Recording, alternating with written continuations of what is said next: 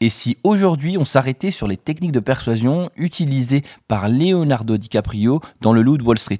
Enfin, pas réellement Leonardo DiCaprio, plutôt la personne qui a inspiré ce film, c'est-à-dire Jordan Belfort. Allez, c'est parti.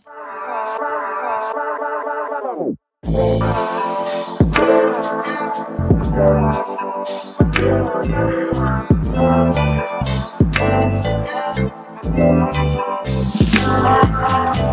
5h44 du matin. J'espère que vous allez bien. Je prépare ce podcast avant de partir prendre le train.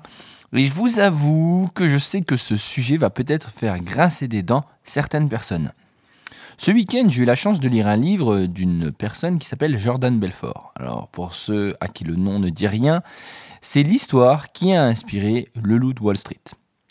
Alors, tout de suite, avant d'en dire un peu plus, je souhaite faire une petite parenthèse. Je ne suis pas fan euh, de l'homme en tant que tel ou des méthodes qu'il utilise.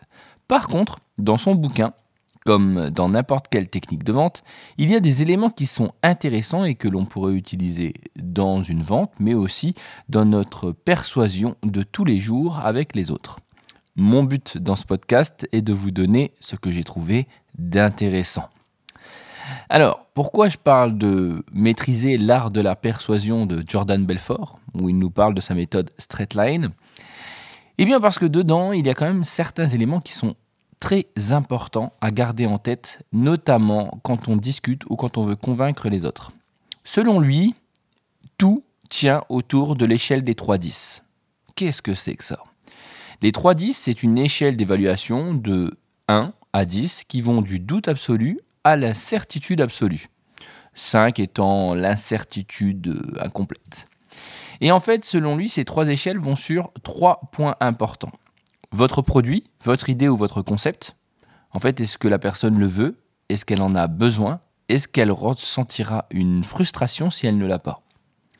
La deuxième chose, aussi étrange que ça paraisse, le produit fait beaucoup, mais c'est surtout vous. La confiance qu'on a en vous et les sentiments que les gens peuvent nourrir à votre rencontre. En fait, si la personne ne vous fait pas confiance, il y a de fortes chances pour que vous ne concluiez aucune vente. C'est un peu comme l'exemple de ce podcast.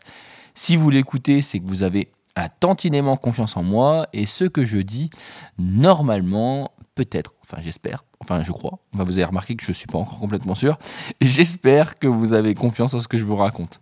Et enfin, le troisième point, le prospect doit avoir confiance aussi en votre entreprise. Pourquoi? Ben c'est assez simple. En général, vous pouvez être quelqu'un qui est très bien, mais si malheureusement votre boîte n'est pas connue ou que celle-ci n'a pas un bon écho dans la tête des gens, il y a de fortes chances pour que directement les gens aient une mauvaise impression de votre personne avant même que vous parliez du produit. Alors, selon Jordan, toutes les euh, personnes, avant d'acheter, eh ils ont des croyances, des certitudes, des jugements sur le produit, la personne et la marque. Et c'est ça qui fait toute la différence. Pour lui, il y a deux sortes de certitudes. Les certitudes logiques, qui viennent de la cohérence, du véritable besoin, du prix, d'un ratio coût-bénéfice pertinent. En fait, on est très sur du cartésien. Et de l'autre côté, de la certitude émotionnelle qui, elle, va chercher l'instinct, la croyance que quelque chose doit être positif. Vous savez, on a, souvent ça. Enfin, une fois qu'on est persuadé, on ressent une envie qui a juste besoin d'être satisfaite, même si le prix à payer est élevé. Exemple, l'iPhone. Hmm. Et là-dessus, en fait, il explique qu'il faut savoir jouer sur ces deux certitudes. Ensuite, euh, pour lui, en fait, une vente est une sorte de ligne droite. Alors, euh, il explique que chaque vente est identique et à l'image d'une ligne droite, en fait, tant qu'on reste dans les limites, on aura la conversation. Parce que c'est souvent ce qui nous arrive quand on essaye de convaincre quelqu'un. Je m'explique. Souvent, en fait, on va parler de son sujet, mais les personnes vont essayer de nous amener vers autre chose. Alors, je prends un exemple, on va parler du système solaire, vers Uranus et Platon. Et donc, nous, on va y aller en se disant, oh, c'est cool, la conversation est intéressante, sauf qu'on a oublié de rester focus sur euh, le contenu. Et ça, c'est ce qui peut faire toute la différence. Ensuite, il explique à quel point les mots ont une importance. Les mots ont de la force, en fait. Ces mots, c'est ceux qui vont permettre de faire naître une certitude dans l'esprit des gens pendant en fait que vous leur parlez. C'est simple, hein. un mot peut complètement transformer la donne dans la conviction des personnes. Ce que j'ai trouvé réellement intéressant dans cette méthode qu'il met en avant, la méthode Straightline, c'est la collecte d'infos. Alors moi je suis pas fan des vendeurs hein, parce que là-dessus j'ai toujours peur euh, d'une certaine arnaque, vous savez, où je sens que c'est trop beau donc ça marche pas. Et souvent en fait quand ça arrive c'est que la personne me dévoile un argumentaire qui à premier lieu ne me parle pas, je me dis il est en train de me balancer sa sauce. Eh bien, c'est là toute la différence. Lorsque vous allez essayer de vendre ou de convaincre, vous allez vous amuser à poser beaucoup de questions. Vous allez identifier les besoins, ceux qui sont essentiels, et ceux qui sont annexes ou les problèmes qu'il vit. Identifier les croyances fondamentales qui pourront être susceptibles d'avoir un impact sur la vente. En général, on a tous des valeurs ou des points qui sont importants à nos yeux, et aller contre ça, c'est commencer mal la vente. On va essayer de connaître aussi des expériences passées avec des produits, en fait, bonnes ou mauvaises, et les sentiments qu'il a nourris à l'égard des vendeurs, pour essayer de ne pas faire la même chose. Et puis après, c'est tout simple, mais on va aussi identifier les standards financiers. Et enfin, connaître sa position financière pour savoir s'il peut ou il ne peut pas. Mais il y a surtout une chose qui est importante et que j'ai apprécié dans le livre et qui m'a presque euh, permis de trouver cette personne humaine, d'accord, ou bienveillante. Euh, j'ai bien dit bienveillant avec des guillemets, d'accord. C'est le principe de dire qu'on ne vend qu'à quelqu'un qui en a besoin. Parce que tout simplement, essayer de vendre à quelqu'un qui n'en a pas besoin, de un, ça n'est pas bien, puisque vous forcez la vente et vous manipulez. Et de deux, cela va être beaucoup plus compliqué.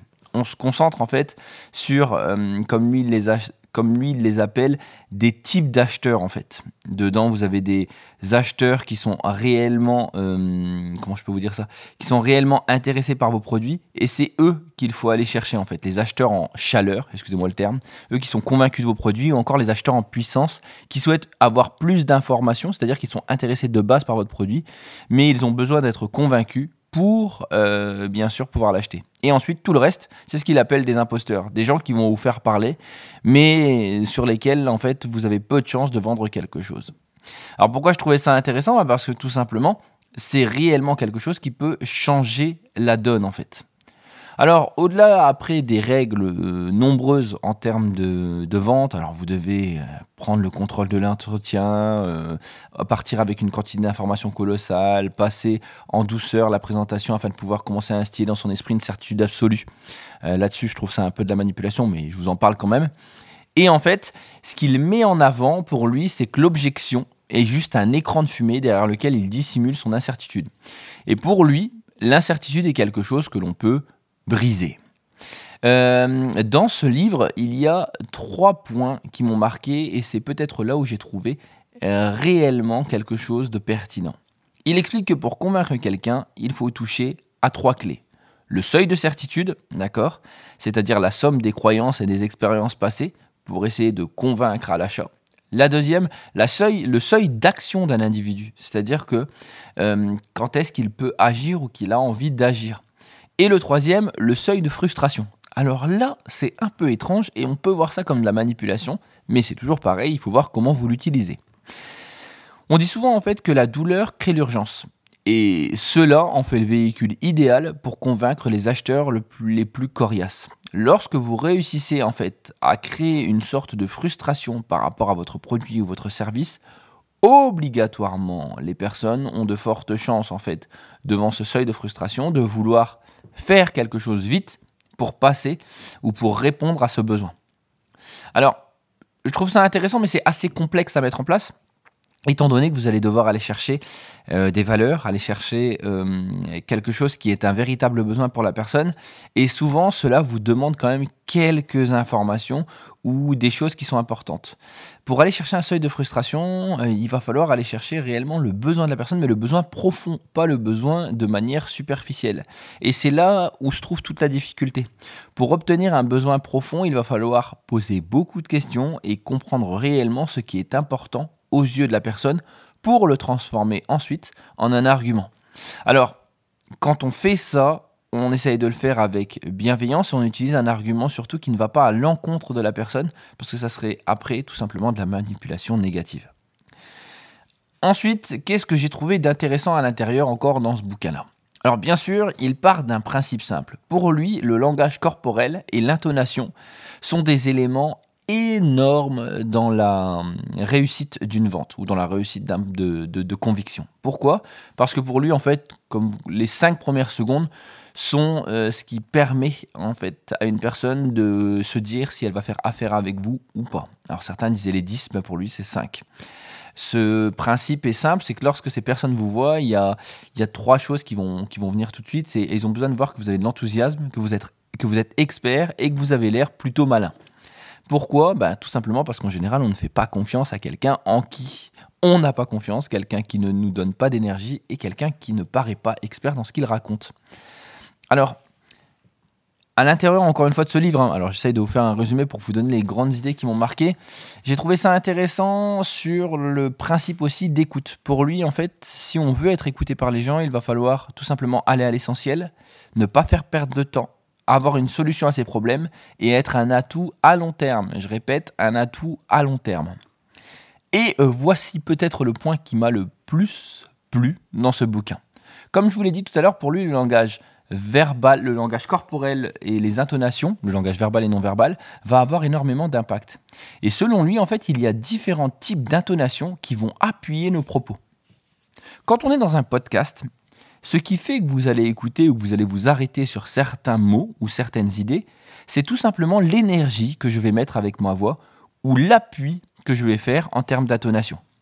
C'est simple, si j'ai envie de vous dire quelque chose sur lequel je pense que ça pourrait être intéressant, je vais baisser la voix pour donner l'effet de secret. Vous avez ce côté un peu rareté verbale, tonale et informationnelle. Ensuite, pour appuyer mes propos, si je le souhaite, je vais utiliser aussi peut-être une intonation avec une certitude absolue, un ton plus ferme, avec puissance, pour appuyer ce que je raconte. Et puis ensuite, lorsque je parle avec le cœur, j'aurai sûrement une tonalité avec une sincérité désarmante, une voix douce, posée, sereine, dénudée de pression dans laquelle euh, je m'exprime auprès de vous sans aucun filtre.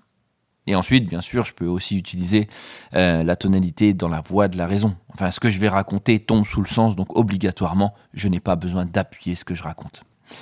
Et puis, bien sûr, ensuite, il y a celle du mea culpa, hein, j'appelle le style Bill Clinton, où en fait, on va se mettre euh, à une énergie euh, commune à celle de la personne qui est en face en essayant de créer l'empathie.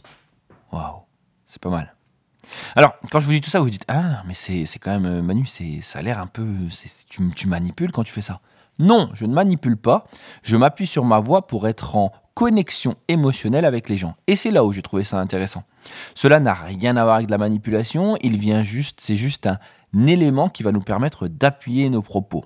Et ça, ça fait toute la différence. Alors, je ne sais pas si vous êtes d'accord avec moi, mais je pense que ce principe d'intonation peut vraiment changer la donne. On en reparlera dans un prochain épisode, mais je pense réellement que celui-ci est très peu utilisé par les gens lorsqu'ils essayent de convaincre ou lorsqu'ils veulent mettre en avant des propos. Ils pensent que les idées suffiront à convaincre les gens. Sauf que c'est complètement faux. L'intonation est l'élément que les gens entendent. N'oubliez pas qu'on a des gens qui sont visuels, mais des gens aussi qui écoute énormément.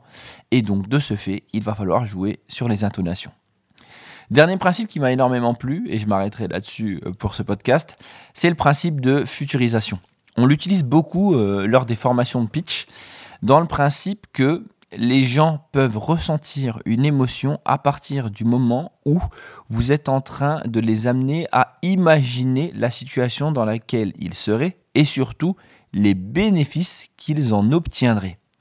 Lorsqu'on dit à quelqu'un imaginez-vous à la plage, allongé sur un transat, en train de siroter un morito frais, ou un autre cocktail de votre choix, le soleil frappe votre visage, vous profitez euh, d'une plage calme avec le bruit des vagues, vous êtes en vacances. C'est agréable. Hein et quand je vous dis tout ça, en fait, vous pouvez vous imaginer en fait en train de vivre les différentes émotions. Et pire, vous êtes en train encore plus de ressentir en fait l'énergie, ressentir le plaisir que vous avez. C'est-à-dire que je viens créer une émotion qui n'existe pas pour le moment, mais que vous allez apprécier et dans laquelle vous serez peut-être par la suite soit en manque ou soit euh, que vous allez aimer tellement que vous allez vous dire ah bah c'est bon j'ai envie d'aller en vacances alors. Et donc là-dessus, bah, c'est un peu ce principe que lui appelle futurisation, c'est-à-dire amener les personnes à voir des choses qu'elles n'ont pas encore faites.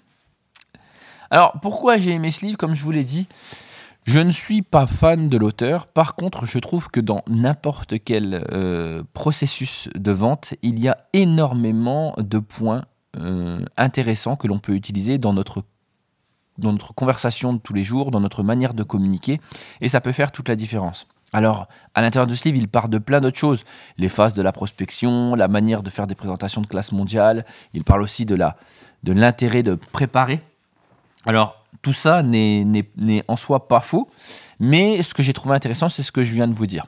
Après, par contre, si, il y a un petit dernier point en fait, je me trompe. Il y a quand même un point qui a été, qui m'a rassuré et, je vois qu'en vente ou même dans notre vie ou dans n'importe quel sujet, euh, il est présent, c'est euh, la préparation. il explique qu'en gros, sans préparation, il y a peu de chances pour qu'on soit prêt. Pourquoi? Bah Parce que tout simplement, le fait de préparer nous amène à laisser de l'espace dans notre esprit et nous permet tout simplement de se concentrer sur l'autre, c'est-à-dire son langage verbal, son langage non verbal, la synchronisation, le fait de pouvoir vraiment bien l'écouter. Et ça, à mes yeux, je pense que ça fait toute la différence.